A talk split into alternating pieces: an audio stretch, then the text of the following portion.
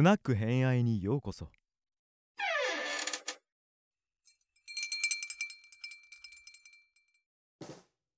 はい。では皆さんこんばんは。こんばんこんばんは。は。はい。ゲス会引き続きお送りしております。で、続きましてはルリコさんはい。ですね。ルリコさんは今ね YouTube 見てる人は背景がこれはみんな知ってますよね。百人一首ですな。うん覚え覚えましたかね皆さん。うん、やったやった小学校の時、ううん覚えたね。の中から、はい。そうですね。今回はあの私が選んだゲス会のテーマの方は百人一首で取り上げられている小野小町さん。絶世の美女という噂。そうです。噂が知らないな。え、本当に？え？うん。いや、知って世るけど、界三大美女ってうんいう三大美女中でそれしか知らないです。あそうでしょう、そうでそうしょう。あんまりね、うんその絶世の美女だとか、あとあの秋田小町の元になってるとか、うんなんとか小町って名前がついたらもう美女の代名詞みたいな風になっている。そんな日本語の元になった人ってどんな人なんだろうと思ってうん調べてみたら、ちょっとなんか下水なっていう ポイントが出てきたので、今回ご紹介しようと思って取り上げてみました。はい。はい。えーっとまずどうどうしようかな。小野小町なんですけど。うん。時代は日本の平安時代の前期の人ですね、はい多分。で生まれた年とかその場所とかっていうのが全く不明な方なんでまあ一説にはあの、いなかったんじゃないか説あの聖徳太子みたいにいなかったんじゃないか説とかも流れてるような人なんですが、いろんな歌が残ってるので多分こういった方がいたんだろうっていうふうに言われています。うんうんで時代としては平安時代のあの空海とか最澄とかが頑張ってちょっと何と言いますか日本を安定させようとした後ぐらい、うんすぐ後ぐらいですね、ん 5, 年10年後ぐらいの平安時代でやや落ち着きがありそうなうん。こう上流階級の人たちがまあ歌を読みながら恋をするっていうおしゃれな文化を楽しめるような時代だったんですね。うん。ま あ、そんな中で、まあ、小野小町はいろんな歌を歌ってたんですけども、まあ、とにかくイメージとしては美しくてめちゃめちゃもうおしゃれに歌も読める歌姫、うんなのでちょっと、まあ、前世紀の浜崎あゆみみたいな方だったんですね。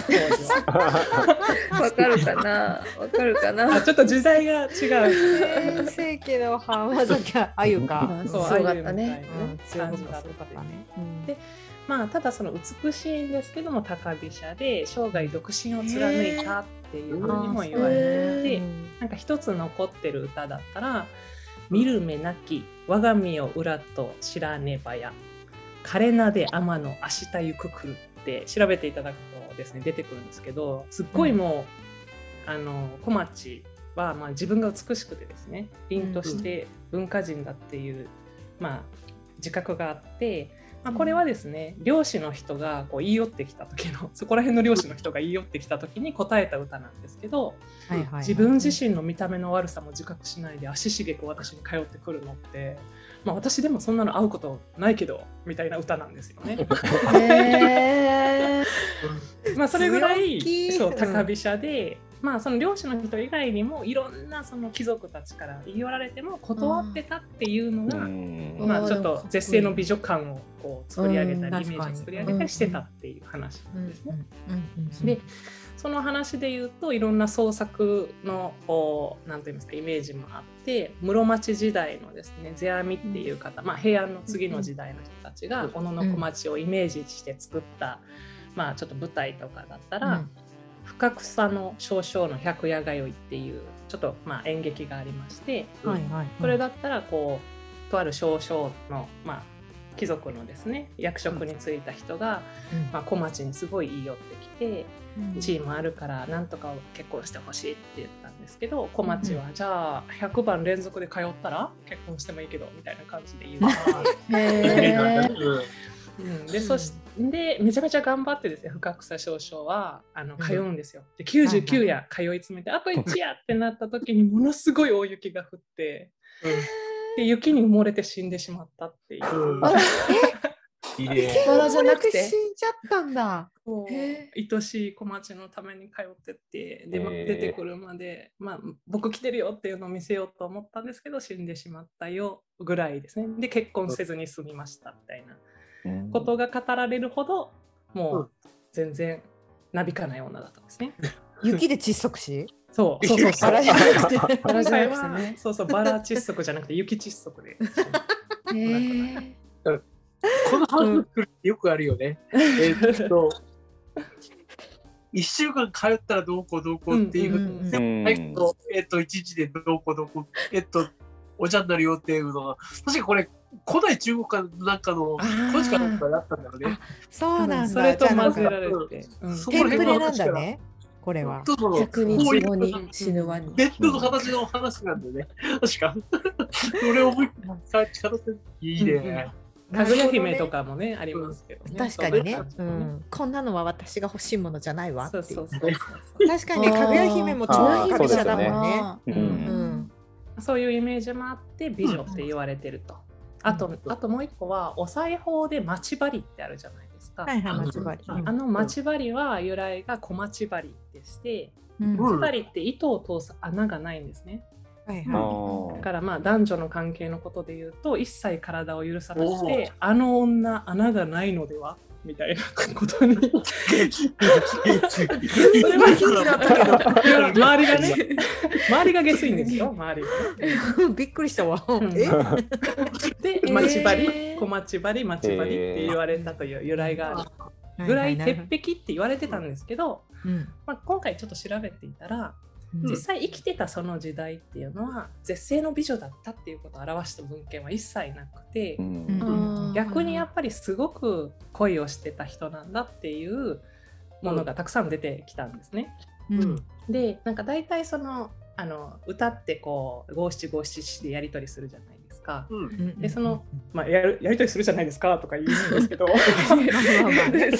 そう平安時代はやそういうことをねしてたらしいですそうそうそうそうしてたらしいん。ですけど、うん。まあ、その時のことを表す時って誰々曰く五七五七七うん誰々返す五七五七七で、うんまああのこういう歌があったからそれに対して誰が返しましたっていう表記がされてるんですけど、はいはい。その時に小町が読んだ歌の前には「色好みなる女歌返す」みたいな感じに書かれてるんですね大体。えーすごい。すごい色を好んだ女がこの歌を返しましたよっていう表記で残ってるんですね。すごいね。だから多分さっき漁師さんをなんか見た目の悪さも自覚しないでみたいな言ってたけど まあ多分ですけど面食いだったんだと、うん思います。でなんか一つすごい私がエロいなって思った歌があってはいはい。うんそれは百人一首の中でも歌を出してる宗宗上返上さんっていう僧の方がいらっしゃるんですけど、うん天台宗最長の天台宗ですね。それにこう支持していた方なんですがうん。知ってる人いるかな？あの百人一首の中では「天津風雲の通い時吹き閉じよ乙女の姿しばしとどめ」っていう。乙女って書いてあるやつね。そう乙乙女ですね。うん。その歌を歌った人なんですけど、はいはい。まあ、あの目の前ですごいきらびやかな女性たちが踊っててその人たちをこうこう隠してしまう雲よどっか行ってくれみたいな歌を歌うような洒落たお坊さんだったんですよ。おしゃれ。洒落てかつめちゃまあおしゃれですし、まあ、イケメンだったはずなんですね。うん そうね。でその方その方がいらっしゃる、まあ、その石神寺っていうところに行く時なんですけど、うん。小町がこう訪ねていく時にですね。石神寺というところに戻ってこうまあ宗宗上返上さんに会うっていう時に歌を歌ったんですよ。こはいはいはい。の歌が「岩の上にうん。旅根をすれば糸寒し、苔の衣を我に重なん」って歌ったんですね。うん。これは岩の上で、まあ、旅、まあ、旅をしていって、うん。まあ、岩の上に寝るしかないわってなったらそれは寒いですって言って、うん。でまあ、あの苔の衣ってちょっと洒落た言い方ですね。苔の衣を貸していただけませんか？ってこう言うんですよ。そしたらな。うん。めちゃくちゃおしゃれな宗上返上さんはうん「世を背く苔の衣はただ一重重ねばうとしいざ二人眠」って返すんですね。本。当だエロ。これはですね、うん。どういうことかと言いますと、うん世を背く苔の衣っていうのは、まあ、出家をした自分自身まあ、お坊さんで、まあ、うん。質素な仏教なんでね。質素な衣はただ1枚だけなんです。うん。うん。うんこれ貸してあげるって言っても意味ないですよ薄いから。うん。で最後いざ2人眠です。そう二人でいざ二わ人で眠る岩の上でいざ2人眠ですよ。うんえろうと思って。エロ。その一枚の薄いやつを。そう薄いやつをその歌を誘ってるわけなんですね、先に小町の方から。そうだね。岩の上だと寒いからって。いやだって今の上だと寒いからって、寺なのに。温めてくれた話だもんね。に言うとね。それだもんね。温めて温めて私をって。しかもねその岩の上って書いてるんですけどそれは石神寺なのであー石の上の寺うんに行くからあそう岩の上で温めてくれますか？温めてくれますか？うわって言って多分多分共寝しましたね。へえし。ました。そりゃ色物見って言われちゃうね、うん、へ僕うち一枚しかないけどいいの？そうでしょ。いいの？って 1枚だったら意味ないから一緒に寝ようよ。ねう。ん、俺の体温を渡すよ。そうそうそうそう自分から行くタイプやったんですね、じゃあ、あの子たちは。そう。それそれね。それか。頭いいからうんその歌をこうファってこうその肩に止まるというかその狙っている方の肩にはいはい返しをこう引き出す。へえ、やりてえな。あげます。だったんですけど。うん。うん。だったんですけどまああのこの小野小町の一番有名な歌って「花の色は移りにけりないたずらし」いいよ、ね。我が身よに降るね長め瀬島にい。ろんな撮り方があるんですけどうん。まあその花の色が美しい。でもそれはどんどん移ろいいって、うん。まあ、いってしまう。老化してしまうみたいな形で、まあ、自分自身のこのねみ見た目のこうねこうな。んか年老いてね、行くようなところも、うん。動いていく様子とかを憂いた歌みたいなの言われてるん。ですけど、それは小町も憂いていたし周りの人たちもあなん。かどん。どん。ちょっとやばくないみたいなどういうことどういうことちょちょっとあのちょっとあれそうん。あの周りに旦那さん。もいないしなん。か男もいなくて大丈夫みたいな感じで見られてたっていうのはそれも結構長生きされちゃってて、うそうそうされちゃっててって言ったらあれなんですけど。で最後はなんかちょっと老人の物乞いとかになってしまうっていうえ話らしいんですへけど、え。まあでもその時もですねすごいプライドを持っててあの誰か周りの人にですね男とかいなくてめっちゃ寒そうですね男運悪そうって言われた時にもなんかすごいこういい歌の返しをしてちょっとそれを読むと「鎌倉の暇の風だに寒かりき身は習わしの物人ぞなりける」って歌ってるんですけど、この意味合いはまあまあ、寒いって言うけど男と共に寝て腕枕してもらってる時にまあ大体隙間風とか入って寒いもんですしそういう寒さ私慣れてるみたいなそういう 返しをしてあのーまあ、ちょっと高飛車は継続しながら年老いていったっていう 方でした。へえ。でもなんかそんだけ遊なんか遊んでそうなうんあの歌を読んでるけど、実はこ心を体を許してる数は少なそうですよね。あと思うんですけど、と思うんですけど、いやこれは本当に一部の歌だけでも本当小町集っていうのができるほどまでに恋の歌がめちゃくちゃ残ってるんですよ、えー小町っていう方が。でなんかこうそのい話の中によると恋をした人で全然なびかない人のうん。ゆかりの人親戚の人にも恋の歌を歌うんですよ。でその理由はこう自分が好きすぎて好きすぎて好きすぎている状態が長く続くとその演者のことも何とやら恋しく思ってきてしまってくるものよなみたいな。うわ 歌も残ってるっていう。だから恋大きいい。色好みな女性だったんだなっていう大和なでしこっていうイメージよりも、うんうんうんうん実は割と恋大きい女子そうそうそうそうそうだったんだなってより身近に感じたのとその若い頃のそのスーパー才能っていうものをうん。こうすごい生かしてこんなに世に残る歌をたくさんこう作られた方なんだなって思った次第でした。すごい。全然ひ人死なない。全然別に人知らない。雪窒息ぐらいだったけど。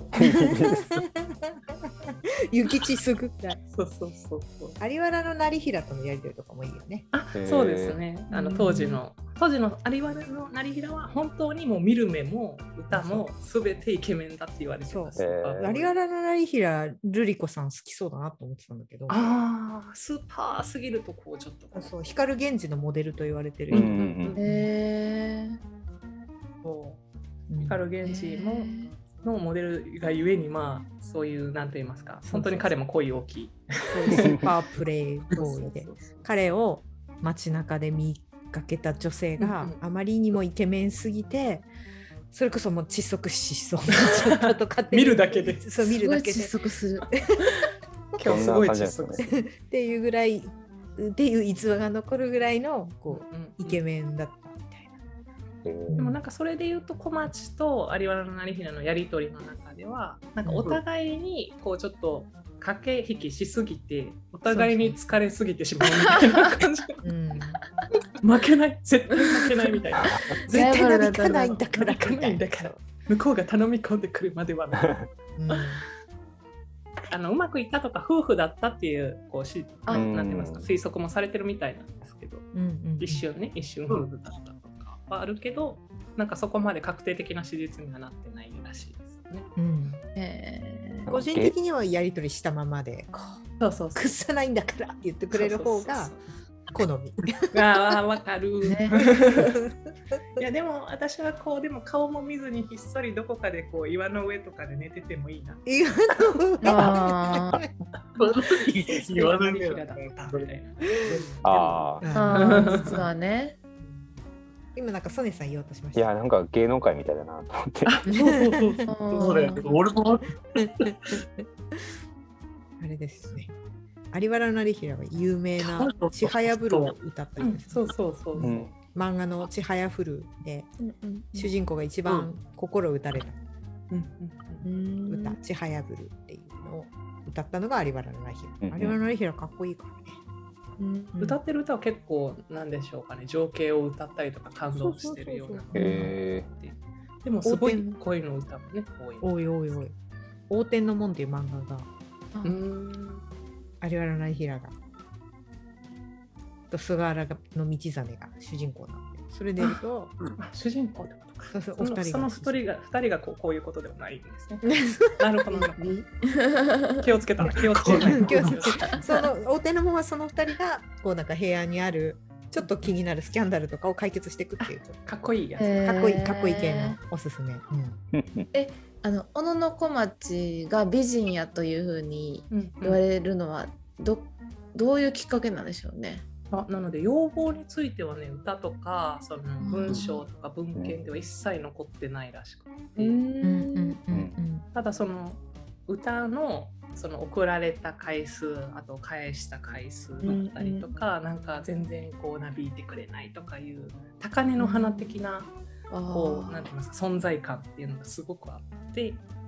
でなんかこうその平安時代末期とか室町の小町が生きてた時代の後の人たちがどんどん創作を膨らましていくっていうものなんですけど、小町詩を改めて作ったりさっき言った室町時代の世阿弥って人が演劇作ったりとか、うんうんうん。そうやってイメージ像が確立していったらしいですよ。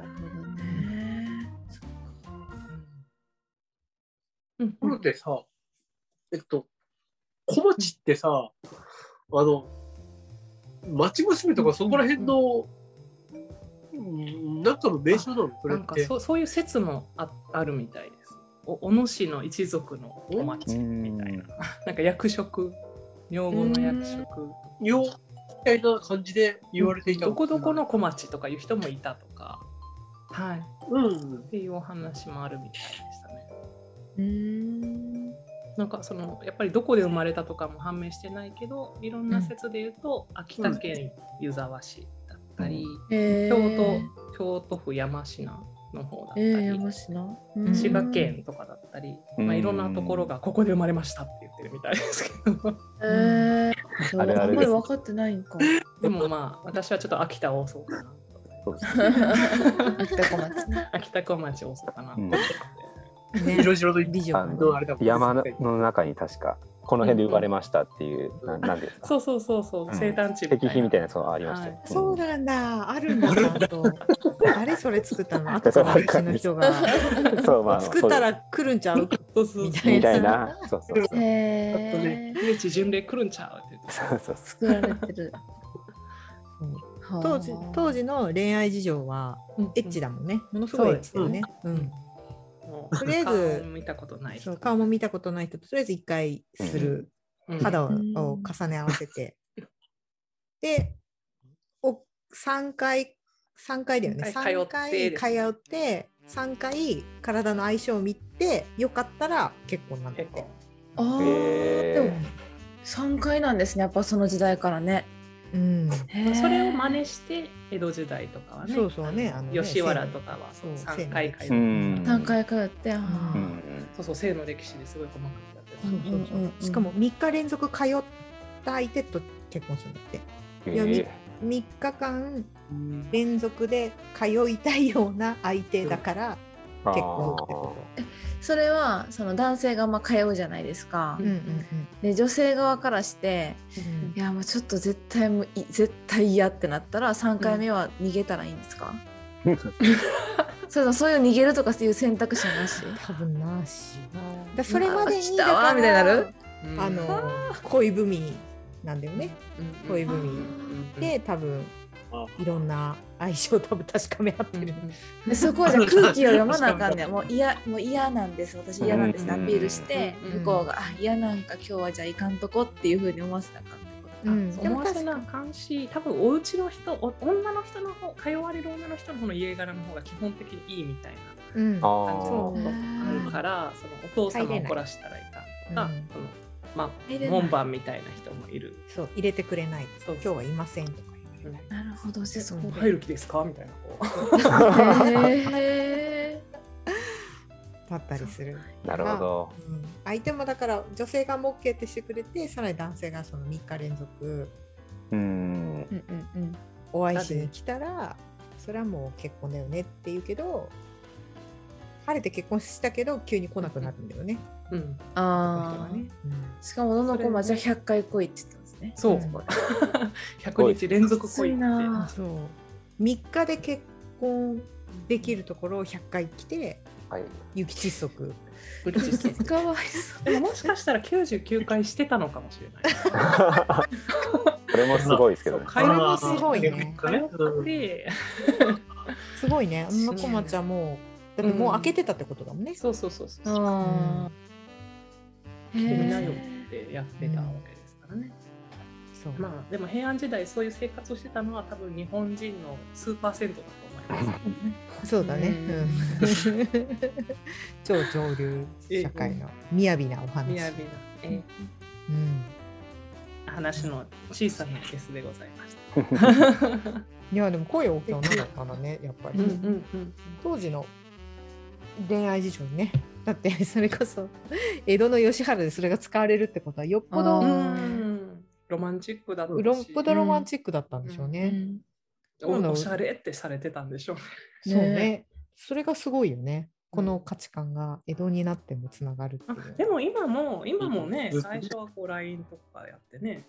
と3回うん、続くし。三回デートそうして。そうそうそうそうそうそう。て、ね、言いますよね3回デートして何もなかったらもう何もないんじゃんみたいな、ね、そうそうそう。さ三って大事なんですね。なんでですか三なんや三っていう数字。うんねそれは、うん、もしかしたら平安時代から来てるのかもしれないですね。うんフリーマジック。ね文化の名残かもしれない。うんうんうん。すごいなっていう日本の中でのうん平安。まあでも全然違うよね。性の歴史とか見てても。うん。全然私今の私たちとは違うけれど、うんうんうんまあ、結構誤解され、ご結構誤解されたからやっぱ小野小町って大和なでしこだよね。ってどうしてうんなんでだろう、うん。逆になんでなんだろうねっていうぐらい、あるけど。まあ国語の授業とかで習う歌ってエロいのないじゃないですか。先生説明しづらいもんね。肌合わせる共に眠みたいな。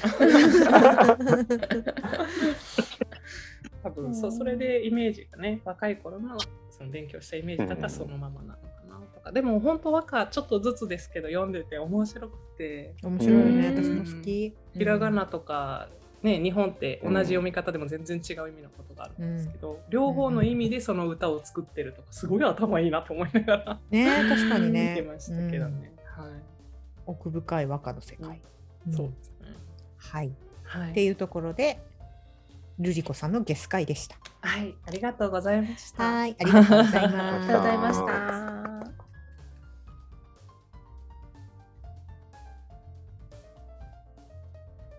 もう一杯いかがですか？